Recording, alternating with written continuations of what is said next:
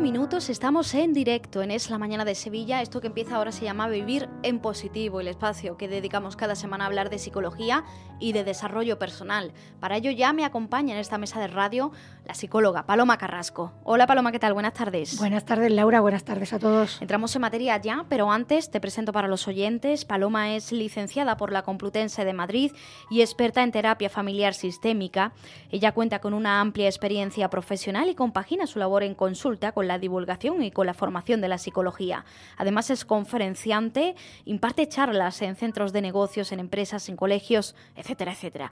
Bueno, en la actualidad ella ejerce su profesión en el Hospital Quirón Salud Sagrado Corazón de Sevilla y para pedir consulta con Paloma pueden hacerlo a través del hospital, a través eh, del teléfono del hospital 954 93 76 76 954 93 76 76 o bien contactar directamente con Paloma a través de su página web que es muy fácil, palomacarrasco.com. Ahí van a encontrar un formulario de contacto, un correo electrónico para que se pongan en contacto con ella, con Paloma Carrasco, porque les recuerdo también que ofrece sesiones online por si nos escuchan ustedes desde cualquier parte del mundo. Bueno, hechas las presentaciones, Paloma, vamos a entrar ya en materia. Hoy, em, bueno, esto es lo bueno de, la radio, de la inmediatez de la radio. Hemos cambiado el tema que teníamos previsto, lo hemos cambiado así, sobre la marcha, porque al final, em, esta mañana nos hemos despertado con una noticia que nos ha dejado a todos eh, un poquito sorprendidos, y es que Ana Obregón ha sido madre a los 68 años. Esto ha habido que consultarlo varias veces en varios medios, poner la radio, mirar el periódico, porque yo creo que nadie se ha creído a priori cuando ha leído la noticia que, esto fuera verdad, ¿no? Sí, ha costado, ¿verdad? Pensábamos que parecía, bueno, a lo mejor no es exactamente eso, a lo mejor lo que tiene en la mano es un sobrino nieto, a lo mejor se han equivocado, a lo mejor es, es que, ¿no? Está adoptando a un niño, que, no, no, o sea, yo por ejemplo he tenido que comprobar no tanto que hubiera sido madre, sino que hubiera sido madre por alquiler de vientre, o sea, por, la gestación de su relación, ¿no? Entonces, a mí te descoloca, no sabes si es verdad o mentira, miro lo de la edad, porque yo no estaba segura como Ana Obregón se mantiene, ¿no? Así como... Sí, se mantiene muy bien. Entonces digo, 58 o 68, digo 68, casi 70, ¿no? Ha sido, yo creo que, que, hemos estado primero todos un poquito así como diciendo... Yo pensaba que era 28 de, diciembre y digo, no, es 29 de marzo, ¿verdad? Que... Sí, sí, es un tema peliagudo porque de hecho me ha costado. O sea, yo decía, deberíamos hablar de esto y a la vez digo, ¿cómo hable de esto? A ver dónde a ver, ¿no? Porque ahí está la clave. Em, ¿Esto es un asunto moral o es un asunto psicológico? Esto de que Ana Obregón sea madre por vientre y de alquiler a los 68 años. Bueno, a ver, yo creo que siempre tenemos que empezar diciendo que no somos nadie para juzgar a nadie. Que, bueno, que objetivamente no sabemos, ¿no? Em, cómo está, que la ha movido y de hecho me cuesta creer, sigo, me sigue costando creer que realmente haya ido a Miami, creo, no sé. Sí.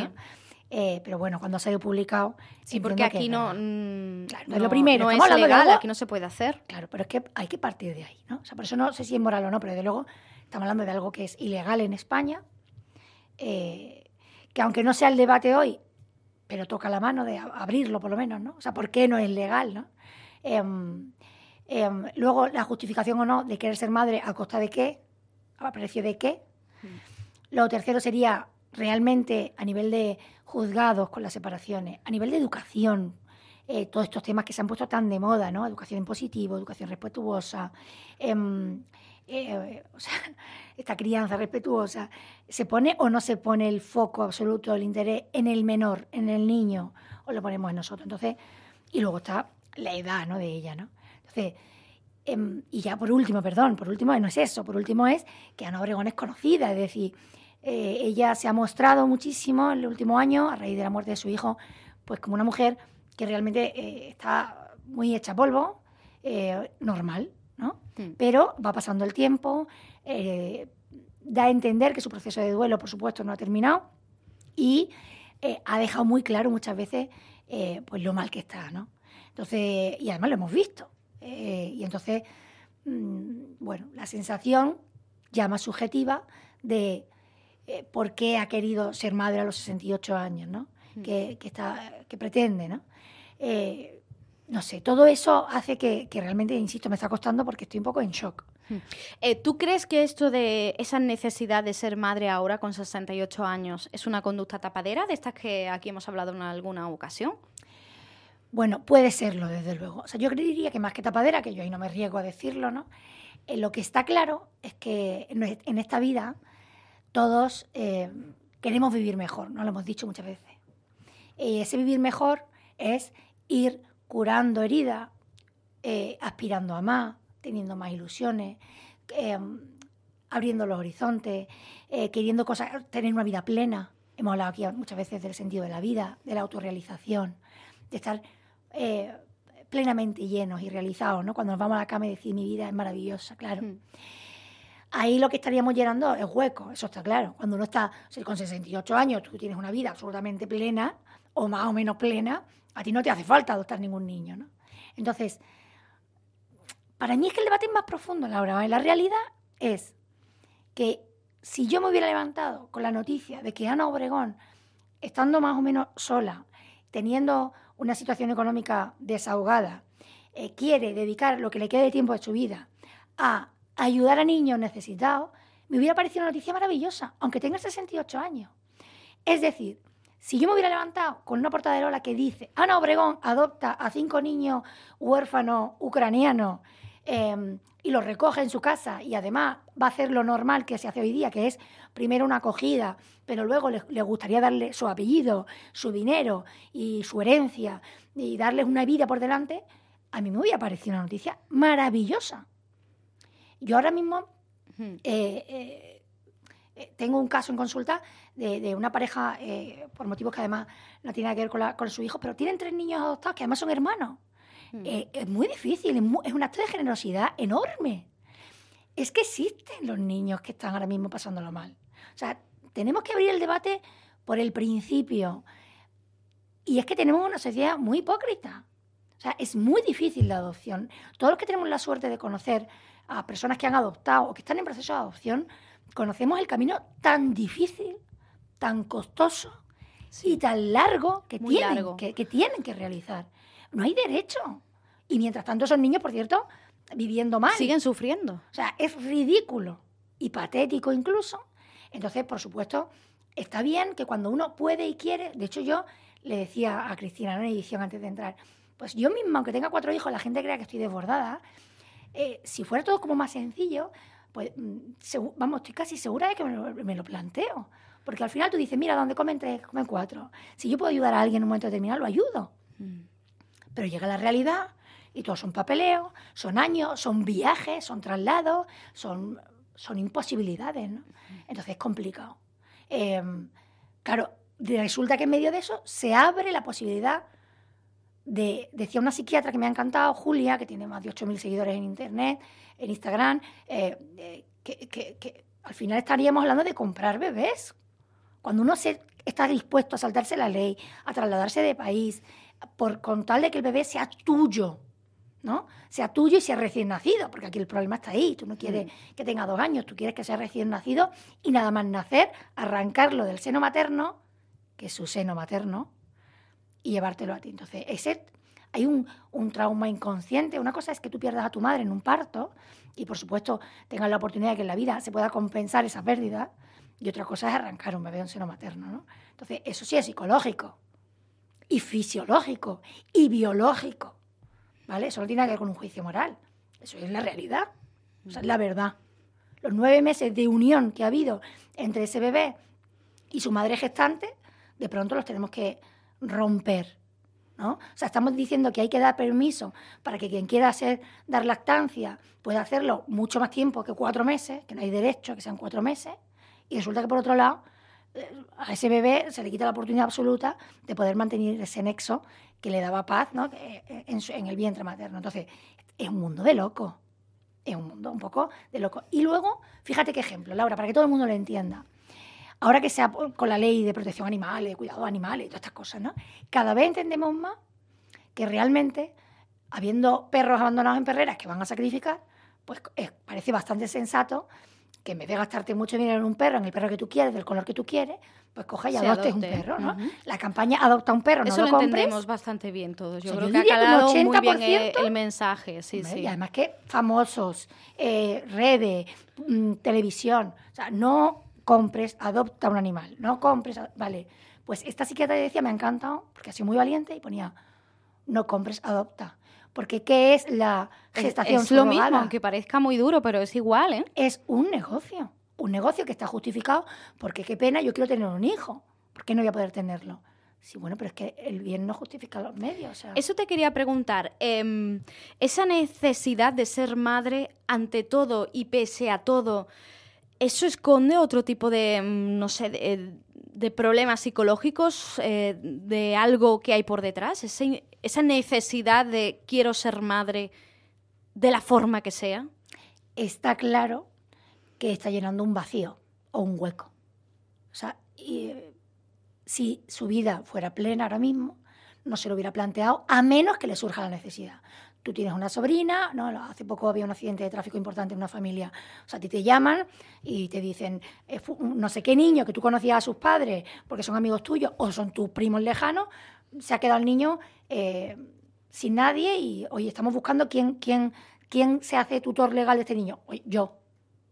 Ahí no te has planteado si te viene bien, si te viene mal. Lo que te estás planteando es el bien del menor. Este menor no quiero que pase esa necesidad, pudiendo tener a alguien familiar que le dé una vida por delante, aquí estoy yo y me planto yo.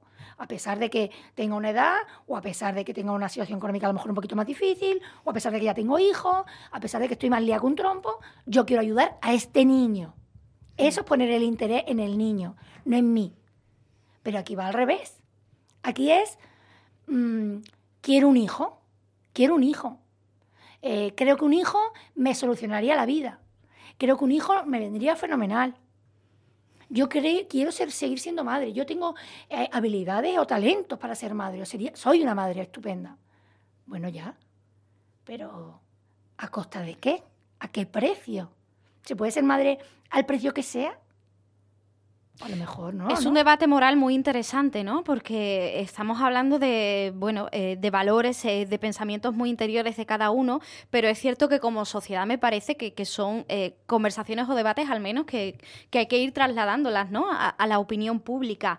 Em, a mí eh, te estaba escuchando y se me venía a la cabeza lo de- eso de quiero, quiero un hijo, em, como el que quiere una camiseta, como, el- en fin, eh, esa sensación de poseer que además eh, con don dinero pues se puede hacer, ¿no? E incluso esto, ¿no? Quiero tener un hijo con un vientre de alquiler, pago un dinero y lo tengo. Es que hemos llegado hasta ese punto, ¿no? El dinero nos sirve hasta para tener un hijo. Mira, date cuenta, estaba pensando, fíjate. Además, como es ilegal el proceso está allí, yo no tengo ni idea de cuáles son los requisitos. Tiene toda la pinta de que sean requisitos económicos. O sea, en el tema de la adopción está el certificado de idoneidad, o sea, tienen que hacer perfiles psicológicos y examen psicológico los padres, pero además muy profundo. O sea, no, no- digamos que el Estado, que en teoría protege a esos menores, sea el del país que sea, es su tutor y entonces no puede permitirse el lujo, entre comillas, de darle ese hijo o ese niño a unos padres por si acaso no son correctos. Gente que además ya tiene hijos muchas veces y tú dices, Jolín, seré regular, pero soy un padre normal, ¿no? Y a- te voy a decir una cosa, además, normalmente eh, los padres, las parejas eh, que, que se ponen en un proceso de adopción son personas que mm, desean por todos sus medios y, que más ganas de ser padres que ellos probablemente no lo tenga nadie. O sea que mejores padres a nivel de idoneidad que ellos seguramente no haya. Por supuesto, porque además los hijos lo que más necesitan es amor. Hmm. ¿no? Ya lo hemos dicho muchas veces, mucho más que otras cosas. Entonces, al final que la adopción tenga que tener un requisito económico tan elevado es un poco ridículo. ¿No? Pues no todo el mundo tiene el dinero eh, que cuesta luego el proceso de adopción. Sin embargo, darle de comer al niño a lo mejor es más fácil. ¿no? Y más en España, que gracias a Dios tenemos nuestra seguridad social, nuestra educación pública. O sea, que, que, bueno, que es cuestión de, de- de- de los números y te das cuenta que no, que, que no es para tanto. ¿no? Sin embargo, esa idoneidad eh, no sabemos, no sabemos, ¿no? Si, si se le han dado o no se le han dado, si entra en el proceso, si no entra. Hmm. O sea, aquí de hecho la adopción estoy casi segura de que es muy difícil para personas de... mm, Me hubiera gustado mirarlo y no, y no lo he mirado. Pero hay unos rangos de edad. Sí, que a eh, partir de a lo mejor X edad, pues ya es complicado, ¿no? Que, que- que te den en adopción a un niño. Es, que- es que Es que, por ejemplo, em, Ana Obregón tiene 68, cuando la niña tenga 20 años, es que es eh, octogenaria. Sí, bueno, es que, es que además, bueno, probablemente va a tener que, que cuidar antes de tiempo, ¿no? Ha visto hoy día que, que muchos hijos se sienten incapaces de cuidar a sus padres mayores, ¿no? Y eh, pues imagínate cuando encima te lleva esa diferencia de 60 años de edad, ¿no? Claro, es que ¿dónde está el derecho del menor en este sentido, no? Sí, pero vamos aún así, porque vamos a suponer que, que, bueno, que la vida se resuelve y que con 20 años esta niña eh, pues es súper resuelta y bueno, quiero decir, si es que, si es, que es más profundo que eso. O sea, insisto, con 68 años, eh, ¿qué necesidad, o sea, qué estás cubriendo, qué hueco estás cubriendo cuando descubres que tu objetivo principal es que quiero ser madre? ¿Vale? O sea, qué necesidad no está, no está bien como para que tú digas, necesito esto. Segundo, ha- hace falta que lo compre, o sea, hace falta que metas en un negocio de todavía bastante dudosa moralidad, saltándote normas y saltándote leyes para salirte con la tuya. Tercero, este debate puede venir bien para que de verdad, por una vez por todas, todo lo que tiene que ver con el proceso de adopción sean más sencillos y más fáciles, de manera que muchísima más gente eh, que podría adoptar niños se lo planteen y estén salvando y rescatando niños que ya existen. Hombre, eso sería estupendo, ¿eh? Sacar algo bueno, ¿no? De toda esta historia que, bueno, sorprende y a casi a la mayoría de nosotros nos sorprende de forma negativa. Sí, a mí, a mí me recuerda eh, a, las crisis de pareja que a veces se quieren solucionar teniendo hijos. Y que Ah. nunca salen bien, por cierto, ¿no? Muy pocas veces salen bien. Porque los problemas que se tienen de pareja eh, normalmente tienen una profundidad que no tienen que ver solo con los niños. Entonces, un niño además, lo- el, primer, el primer ciclo del niño, ¿no? Esto, eh, o sea, los dos primeros años de un bebé son muy bonitos, pero también son muy, muy laboriosos. O sea, uno descansa peor, lo normal está más... Y requiere un consenso también entre los padres, ¿no? Sobre la forma de la educación. Pues claro, entonces si no estamos La bien, que se le va a dar va a convertir en, motivo de disputa, al revés, no es lo contrario. ¿no? Ahí se ve mu- mucho, ¿no? Las formas de pensar, los valores de cada uno, ¿no? Sí, ahí los seres humanos, o sea, en general somos un poco egoístas y, y a veces somos muy egoístas. Y entonces, eh, todo lo que haga que yo encima tenga que ponerme en papel del otro, ¿no? Esa empatía que necesitamos, esa solidaridad, ese salir de uno mismo, esa entrega, ese sacrificio que requiere la maternidad y la paternidad. Y que diga que, vamos, que diga un padre o una madre que no es verdad, que no es sacrificio la paternidad, la maternidad. Entonces se hace por amor, pero claro, también ese amor de pareja que se esté dando para que esto salga bien. Si no, tengo todavía más probabilidades que antes de acabar separado, ¿no? Oye, volviendo al tema de Ana Obregón, que se me había quedado una cosa en el tintero, em, ese proceso de duelo que, que, mm, yo creo que no ha terminado en, en el caso de Ana Obregón, ¿crees que, que se ha ido por la, tar- por la tangente, que se ha desviado completamente ese camino del duelo con esto que acaba de hacer? Bueno, probablemente eh, va a estar tan emocionada y encantada y entusiasmada y casi diría yo obnubilada con esta noticia con este bebé que ahora va a ocupar sus horas, su tiempo, su corazón y su cabeza, que lo que quede de hacer del duelo, que estamos dando por hecho, ¿no? Quizás no somos quienes para esto, pero ya insisto, es que ella no deja de manifestar eh, el profundo dolor que todavía eh, tiene ¿no? con el tema de la pérdida de su hijo, que tiene que ser espantoso y horrible, pues efectivamente eh, se va a cubrir, ¿no? O sea, se va a recubrir con esta, con esta, con esta maternidad que va a ocupar todo su corazón. Me manda Andrés Santana también eh, la foto de, de portada de la revista Hola, que es un, un detalle que no hemos comentado, eh, que tú la habrás visto también, eh, Paloma, que sale Ana Obregón del hospital en silla de ruedas, además. Ay, por Dios, no lo había visto. Sí, Pues sí, no me sí. Mira, te paso el teléfono para que lo veas. Fíjate, esta Eh, otra foto esa foto es eh, verídica, ¿eh? que no es ningún, ningún fake ni nada. Yo también la he tenido que mirar varias veces porque yo pensaba que era una broma, que era un meme. Pero efectivamente ella sale en silla de ruedas eh, como si hubiera parido verdaderamente del hospital. En fin, a mí me parece todo un circo. no la había visto esta. Un circo de, de mal tal no calibre que, mm, no sé, a, ver si a lo largo del día trasciende un poco algo más sobre la foto, porque Es- bueno, a es- esta hora es- de la tarde, al Es una menos aquí, noticia, eh, me gustaba otra psiquiatra que estaba leyendo antes de entrar, que decía, "Pa- para mí, es una, o sea, me pone muy triste, ¿vale? A mí también me pone muy triste. A mí también me pone muy triste ver, ver eh, el, lo que ha sucedido. Y además es una pena este porque seguro que es muy buena sí. persona. O sea, yo no, yo no había. Seguro que Ana Obregón es muy buena. eh, pero. Pero ¿a- ¿hasta dónde vamos a llegar por conseguir las cosas que queremos?